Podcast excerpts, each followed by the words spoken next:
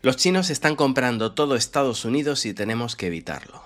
Acompañadme en esta maravillosa historia sinofrénica en la que China, que es ese país tan desastroso en el que su gobierno se sostiene con pinzas, ya que su población no aguanta más, que están endeudados, viven en la miseria y con una burbuja inmobiliaria que ha estallado ya 163 veces, además sumidos en un sistema de crédito social donde los ciudadanos son poco menos que esclavos de una distopía orwelliana, ese país que nos cuentan que es funesto está a punto de implosionar y, simultáneamente, puede comprar todo Estados Unidos si no lo evitamos. Pero por suerte no va a pasar. ¿Sabéis por qué? Porque vivimos en una democracia. Además, Estados Unidos, la democracia más eficiente del planeta y nuestros políticos, pues que se han lanzado a salvarnos. La política, ya sabéis, de no existir el periodismo, hablaríamos de la profesión moralmente más degradada de nuestra era. En cualquier caso, juntos hacen un gran tándem, unos se inventan lo que te conviene y los otros le dan el eco suficiente para que retumbe una y otra vez en tus oídos hasta que lo asimiles como propio. ¿Y cuál ha sido el plan esta vez? Explicarte que los chinos se están quedando los campos agrícolas estadounidenses y hay que evitarlo a toda costa. Y aquí es cuando tengo una de esas conversaciones conmigo mismo donde pienso, pero si los chinos los compran será porque alguien se los quiere vender, ¿no? Claro, Adrián, pero es que hacen trampas. Los compran por encima del precio de mercado. O sea, que algo que vale 100, viene un chino y te lo compra por 120. ¿Es eso? Claro, imagínate. Bueno, se me ocurren mil argumentos de por qué toda esa construcción mental está mal y va en contra de todo lo que sabemos sobre economía, pero ¿te has planteado que con ese sobreprecio podrías comprar una tierra similar a la tuya y quedarte tal y como estabas, pero con un 20% extra en el bolsillo? Sí, Adrián, pero esto es una discusión de patriotismo. Ellos tendrían algo nuestro y nosotros no tendríamos nada suyo, porque yo no puedo ir a China y quedarme con un trozo de suelo. Bueno, para empezar sí puedes. Yo mismo he gestionado compras de terrenos para entidades extranjeras, incluso he gestionado tierras entregadas de forma gratuita a entidades extranjeras, pero sí, entiendo que es excepcional, además es solo por un número limitado de años y por tanto en nuestra mente arcaica que todavía cree en lo de comprar para siempre, ellos nos pueden comprar a nosotros, pero nosotros no podemos comprarles a ellos. Ok. Nos hemos planteado que con ese 20% de superávit en la operación podríamos comprar acciones en empresas chinas con un 20% de descuento y quedárnoslas. No es lo mismo. Que ellos tengan tierras es irremediable. Irremediable. Pero si por seguridad nacional os saltáis cualquier derecho fundamental, propiedad privada, libertad o incluso las vidas de vuestros propios ciudadanos, si en cuanto detectarais algún mínimo peligro os pondríais a expropiar al más puro estilo Chávez, como estáis intentando con TikTok, Dejad que compren esas tierras y luego si las necesitáis, las expropiáis, si es lo que lleváis haciendo toda vuestra vida. ¿O es que pensáis que originariamente en ese territorio vivían rostros pálidos? No argumentes, Adrián. Es verdad, a veces olvido que hay amigos que te llaman solo para llorar, para quejarse, para patalear, no para que les des soluciones, que os tú solventándoles sus problemas. A ver, Adrián, la idea aquí es que no quiero que los chinos puedan comprar tierras. Esas tierras que están a la venta, que están en el mercado. Sí, eso, tierras que están a la venta que se las pueda quedar cualquiera excepto chinos. Ok, esto me lo estás diciendo desde el país paradigma de libre mercado y desregulación. ¿Es así? Sí. Y la idea es que regulemos para que esto no ocurra. ¿Es así? Sí. Le diría lo de es el mercado amigos, pero cada vez me cuesta más soltar esa frase en el país más anticomercio del planeta, el más intervencionista con diferencia, que siente auténtica urticaria cada vez que el mercado no escoge lo que a ellos les beneficia y se dedica a regular y restringir los intercambios como lo haría, en palabras de Antonio Escotado, un verdadero enemigo del comercio. Bueno, pues viendo la deriva intervencionista, fascista, racista, xenófoba y sinofrénica de los estadounidenses, que desde su libertad eligen que quieren regular su país para que no se lo queden los chinos, porque el aumento de tierras en manos chinas es preocupante, lo único que puedo hacer es, si no puedo convencerles de que su actitud es errónea y empobrecedora, al menos les explicaré que su planteamiento estaba basado en premisas erróneas, que están siendo manipulados por políticos, periodistas y todo tipo de personas que obtienen algún tipo de beneficio en restringir el comercio. Algo que se repite permanentemente desde el conservadurismo de todo el continente americano. Es muy común ver a líderes populistas de derechas alzarse en el poder explicando lo mala que es China porque les quita su pesca, sus recursos mineros o en este caso el suelo agrícola. Y les viene muy bien colocar en la misma frase palabras como comunismo, dictadura, etc. Y ojo, pasa exactamente lo mismo con los populismos de izquierdas que dicen justo lo contrario pensando que en China hay algún sistema mínimamente similar a lo que ellos quieren imponer ellos. En general me cuesta decidir cuál de los dos bandos está más desubicado. El caso de Estados Unidos es paradigmático y atrae mi interés porque algunos países de América son pobres, hay mucho analfabetismo, pero Estados Unidos es probable que sea el país más o menos alfabetizado con la mayor indigencia intelectual del planeta. Es decir, si el troll medio que intenta contraargumentarte en Twitter llega hasta donde llega, no quieras imaginar lo que es viajar por el interior de Estados Unidos. Los que lo hayáis hecho podéis dar fe de ello. Con lo que, llamadme intrépido, decidí investigar este tema y ver si realmente los chinos se están quedando con todo Estados Unidos, de dónde sale todo ello, y me he documentado con datos sacados directamente de instituciones estadounidenses, cuando no del propio gobierno estadounidense. Lo primero, ¿cuándo empezó todo esto?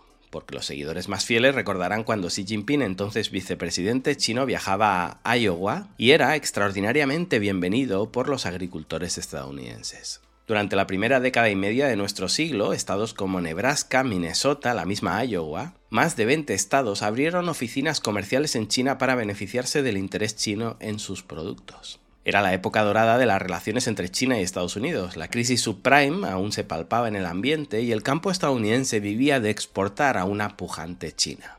¿Qué debió pasar, verdad, para que las relaciones se torcieran tan gravemente? Para que Trump iniciara la guerra tarifaria, nuestros medios nos empezaran a inundar con ideas xenófobas de que los chinos eran el enemigo, antes los veíamos inofensivos, trabajadores, silenciosos, y ellos nunca se movieron de esa posición. Pero crecieron, ese fue su error, salieron de la miseria. Desde los años 70 los chinos han cuadriplicado su consumo de grano. De hecho, en 2003 China todavía era exportador neto de grano con 6.000 millones de dólares de superávit anual y en 2017 ya tenía un déficit sostenido de 45.000 millones. Es más, desde 2012 China ya es el mayor mercado de destino de los exportadores de grano estadounidenses. Pero entonces deberían estar contentos, ¿no? Venden más, hacen más dinero. Los chinos salen de la pobreza y los estadounidenses ganan más. No, el cuento de la globalización no se lo cree nadie, como mínimo no en el primer mundo, donde los políticos jamás creyeron en el libre comercio, siempre pensaron que el mundo es un juego de suma cero, y para que yo esté arriba, alguien tiene que estar abajo. La lucha contra la pobreza estaba muy bien como concepto abstracto, pero se nos ha ido un poquito de las manos y al final todos estos miserables van a empezar a competir por mis calorías. Porque si hasta los más liberales que tenemos entre nosotros traicionan sus principios y empiezan a agregar a los chinos, a colectivizarlos para quejarse de lo que contaminan en lugar de individualizar su porción per cápita, imaginad cuando algún iluminado sume uno más uno y diga, si hasta los gurús minarquistas de referencia agregan a los chinos para quejarse de lo que contaminan, ¿por qué no iba a quejarme yo de lo que comen, así en agregado? ¿Cómo vamos a pensar en las necesidades de consumo mínimas de cada ser humano? O desde el punto de vista más anarcocapitalista, ¿cómo vamos a dejar que cada uno coma lo que quiera o lo que pueda? No, no, deja, deja, que entonces no hay mundo para criar tanto ganado. Así que, como hacemos con la contaminación, vamos a decidir una cuota de calorías para cada país y le damos el mismo trocito a Holanda y a China. Y si con eso a los chinos, o peor aún a los indios, no les llega, ah, se siente. Decidimos un total, un máximo por país y que cada cual lo reparta entre los que sean. Y cuando vea a esos niños esqueléticos muriéndose de hambre mientras yo me tomo mi tomahawk steak, estaré deeply concerned. Ojo, esto no es buenismo, ni wokismo, ni nada parecido. No os estoy diciendo que mováis un dedo por los pobres, que destinéis una parte de vuestro salario, ni nada parecido. Os estoy diciendo que compitáis y que les dejéis competir sin iniciar una guerra para evitarlo. Que los chinos no han salido por el mundo a pedir limosna, a dar lástima y a que os apiadéis de ellos, han salido a comerciar. Y les va bien, y se están enriqueciendo. Y ese es el debate que nadie quiere abordar, que los pobres empiezan a comer tres veces al día, sin que sea gracias a tu caridad, sino al comercio, y a lo mejor tengo que bajar un 10% mis calorías para que un grupo de personas no se muera de hambre, y no estoy dispuesto a ello. Y ojo que nadie me está preguntando, no es que lo tenga que hacer por el bien de la humanidad, vale, venga, cedo. No, no. Nadie te ha pedido que cedas ni lo vas a decidir tú, es irremediable, te lo vas a encontrar.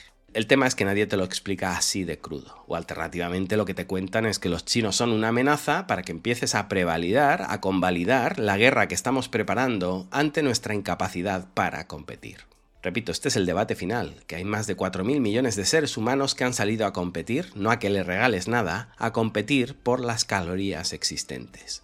Y tú llevas 50 años apalancado viviendo de la inercia de lo que pelearon tus abuelos. Porque que en la época de Mao los chinos comieran mil o dos mil calorías era muy divertido, cuando tenían algo que echarse a la boca, claro, ni hablar de la mayor hambruna de la historia de la humanidad. Veníos al capitalismo que aquí se come muy bien. Todo era jiji jaja hasta que se vinieron. Lo que no entraba en nuestros planes es que lo practicaran mejor que nosotros. Es que en el capitalismo se respeta la propiedad privada y tú si compras eso es tuyo. Nuestro sistema es el mejor. Ok, me gustan esas tierras que están en venta, las compro. No, no, no, no, no, no, no, aquí ha fallado algo. Que lo del capitalismo era broma, que no creíamos en él ni nosotros. ¿Cómo vais a creer vosotros que os llamáis a vosotros mismos comunistas? Uf, hay occidentales que a veces se cuelgan y tienes que resetearlos. Entiendo el shock en el redneck medio. Su abuelo fue a la guerra a pelear porque los asiáticos querían ser comunistas y ahora él se encuentra que asiáticos capitalistas se van a quedar con sus tierras. Ojo, ¿qué tierras? Si ese pobre ser unineuronal al que le han colocado ideas sinófobas en la cabeza no tiene nada. Con sus tierras no, los dueños de las tierras están deseando vender a un tipo que se las paga a sobreprecio. Quien se indigna es el pobre ese que nunca poseerá nada, que sobrevive en las subcapas de la sociedad con tres empleos, y le dicen que si los chinos compran no sé qué tierras va a vivir peor. Y el tipo piensa, ah, claro, claro, God bless America, dime a quién tengo que votar para evitarlo. Poco nos pasa. Bien, os decía que me he estado documentando sobre las leyes estadounidenses que hablan sobre la propiedad de las tierras en cada estado. Son leyes estatales, no federales, y es súper interesante dónde se puede comprar siendo extranjero, dónde no, con qué limitaciones. También hay legislación federal y viene de lejos. En los años 70, cuando los malos eran los musulmanes, se lanzaron campañas similares a las de hoy. Ya sabéis, la historia quizá no se repite, pero rima. Y en 1978 el presidente Carter promulgó la Ley de Divulgación de Inversiones Extranjeras en la Agricultura, AFIDA por sus siglas en inglés, para saber quién tenía qué en lo que se refiere a la agricultura estadounidense. En aquel momento solo había 15 propietarios chinos en todo Estados Unidos y en su poder apenas tenían mil hectáreas, es decir, nada. ¿Y desde entonces había aumentado significativamente el número? Pues la realidad es que no, y como vemos con la FIDA han sido perfectamente capaces de monitorizar la evolución. Entonces, ¿qué ha sucedido para que de repente tengamos 27 nuevas propuestas de ley para limitar directamente la compra de tierras por parte de ciudadanos chinos? Pues parece que con la retórica de lo del trabajo esclavo uigur no funcionó, por más chapa que nos han dado. La idea de la prensa masiva es que odiemos a todos los musulmanes del mundo excepto a los musulmanes chinos porque esos están oprimidos y pensaban que les iba a funcionar. Un plan sin fisuras, oiga.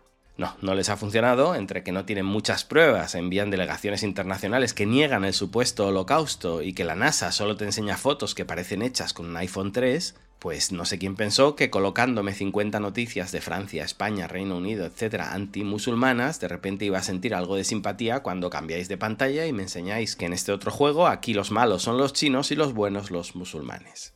Somos bastante imbéciles así en agregado, pero a veces creo que nos subestiman. Con lo que optaron por un plan B bastante creativo. Vamos a mostrarles a nuestros ciudadanos norteamericanos que los chinos están ya aquí, en nuestras tierras, y han venido para quedárselo todo. Y no han llegado por la costa, ¿no? Donde tenemos a los votantes más sofisticados, no. Vamos a explicarles que ya están en el interior sacando fotos de nuestras zonas agrícolas como si de una nave espía extraterrestre se tratara, ya están examinando todo lo que se van a quedar en el corazón de Estados Unidos. ¿Recordáis la polémica del globito chino aquel que después de haber declarado en mil portadas de periódicos que era un globo espía, la rectificación, lo de que al final no espiaba, te la colocaron en una columnita en la página 234 para que no te enteraras? Bueno, pues si estás suscrito a este canal sí te enteraste, era todo mentira, pero si le preguntas a alguno de vuestros amigos o al todólogo típico de Twitter o al votante medio estadounidense, no, no, los chinos les espiaban. Tengo que decir que yo no daba un duro por esta estrategia, un globo que casi tumbaríamos de una pedrada, aunque usáramos dos misiles y casi movilizáramos a la mitad de nuestros reservistas, pero ahí sí subestimé a la prensa. Estados Unidos es un país acostumbrado a jugar las guerras fuera de casa, salvo en el 2001 nunca han sido amenazados, les encanta que los daños colaterales se calculen en Vietnam, en Siria, en Ucrania, y cualquier amenaza en su propio territorio, mucho más en la América profunda, es un escenario que les rompe la cabeza. Con lo que sí, contra todo pronóstico, o al menos el mío, lo del globo funcionó. Y de aquellos polvos, estos, estos lodos. A partir de ese momento empieza la conspiranoia, se empieza a asociar en la prensa el espionaje chino y la compra de tierras por parte de chinos. Ya los tenemos aquí y han venido a quedárselo todo. Consecuencia, avalancha de leyes, y ojo, no solo estatales, esto escaló al Senado de la Nación. Ni una pulgada ni un acre más. Ley para prevenir a cualquier persona física o jurídica china comprar en territorio americano impulsada por dos legisladores republicanos. Ley para la prohibición de compra de tierras por parte de la República Popular de China, también por un legislador republicano de Washington.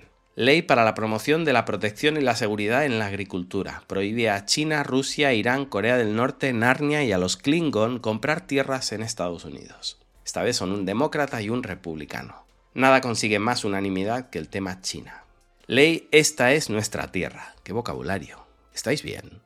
Por un momento he pensado que los Sioux por fin reclamaban su propiedad en Missouri, pero no, todo apunta a que Josh Hawley, el republicano que impulsó esta ley, es un rostro pálido, y este además de prohibir la compra, quiere prohibir el alquiler a los chinos y que los dueños existentes tengan que vender sus propiedades antes de dos años. ¿Pero esto qué es? Parece que estemos en la Cuba castrista. ¿Os habéis dado cuenta de lo que os decía antes? ¿Qué más dará que los chinos posean lo que quieran si luego podéis emitir una ley y si no queréis expropiárselo para no quedar tan mal ante la opinión pública, les dais un plazo para venderlo? Nos ponemos de acuerdo los subasteros del lugar en que nadie haga una oferta por encima del 50% de su valor y listo. Saqueamos a los forasteros.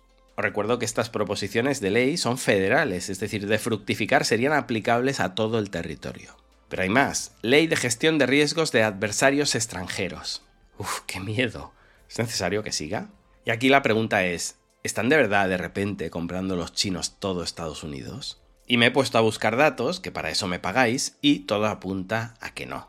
He buscado qué países poseen más territorio estadounidense hoy, y tenemos a Canadá en primer lugar con casi 13 millones de acres, Holanda con 4 millones de acres, Italia con 2,7 millones, Reino Unido 2,5, Alemania 2,3, pa, y ya en decimoctavo lugar China con 380.000 acres. Es el decimoctavo país en posesión de tierras estadounidenses. Y si comparamos con el primero, repito, Canadá 13 millones, China 380.000, 34 veces más. China es una auténtica hormiga despreciable en lo que se refiere a posesiones en el territorio estadounidense. Y cuando decimos China, obviamente aquí incluyen empresas, al malvado gobierno chino y a particulares. A primera vista, la escala de acción legislativa para restringir la propiedad china de tierras agrícolas estadounidenses no parece corresponder con la realidad. Personas y empresas poseen, y ahora os lo digo en hectáreas, aproximadamente 155.000 hectáreas de tierras agrícolas en Estados Unidos, un equivalente total al tamaño de Los Ángeles. Canadá, por su parte, cerca de 5.200.000 hectáreas, un área casi tan grande como el estado de Virginia. Del total de las tierras poseídas solo por extranjeros en Estados Unidos, China es el 1%. Y del total de tierra agrícola, China posee el 0,03%, según datos del Departamento de Agricultura de Estados Unidos. Estos datos no los saco del partido bolchevique de Chukotka del Norte. Qué extraño, ¿no? Esa sensación de indefensión que de repente sufren los estadounidenses con la idea de que los chinos están quedando sus tierras. Si queréis, quizás es menos interesante, os puedo explicar la historia de un empresario chino que iba a comprar unas tierras en Texas y también se lió la de Dios porque decían que estaba muy cerca de una base militar estadounidense. Pero no a 500 metros o a 5 kilómetros, no, no, a ciento y pico kilómetros. ¿Qué digo yo? No sé cuánto se tendrá que alejar uno de una base militar para comprar tierras, ojo, que están en venta. 200 kilómetros, 500. ¿Habrá algún punto en el mapa de Estados Unidos que esté a más de 500 kilómetros de alguna base militar, con lo que les gusta a esta gente llenar los mapas de soldaditos? Y después que haya tierras en venta, que estén en precio, que te convengan. No sé, es que además si encontráramos esa aguja en el pajar, yo si fuera estadounidense sospecharía. Estos chinos han encontrado el único territorio alejado de una base militar. ¿Qué estarán tramando? ¿Por qué se ocultan? Es decir, de la crítica no te escapas nunca. Pues ahí está, si os interesa la historia de este hombre y toda la oposición que se está encontrando en el país de la libertad, os lo cuento en otro episodio, me lo dejáis en los comentarios y así de paso me ayudáis a posicionar, que estoy seguro que este episodio a YouTube, una vez más, no le va a hacer demasiada gracia. En fin, que tenemos a todos los estadounidenses preocupados porque los chinos se están quedando con su país, pero la realidad es que no. Eso no es lo que está pasando ni remotamente.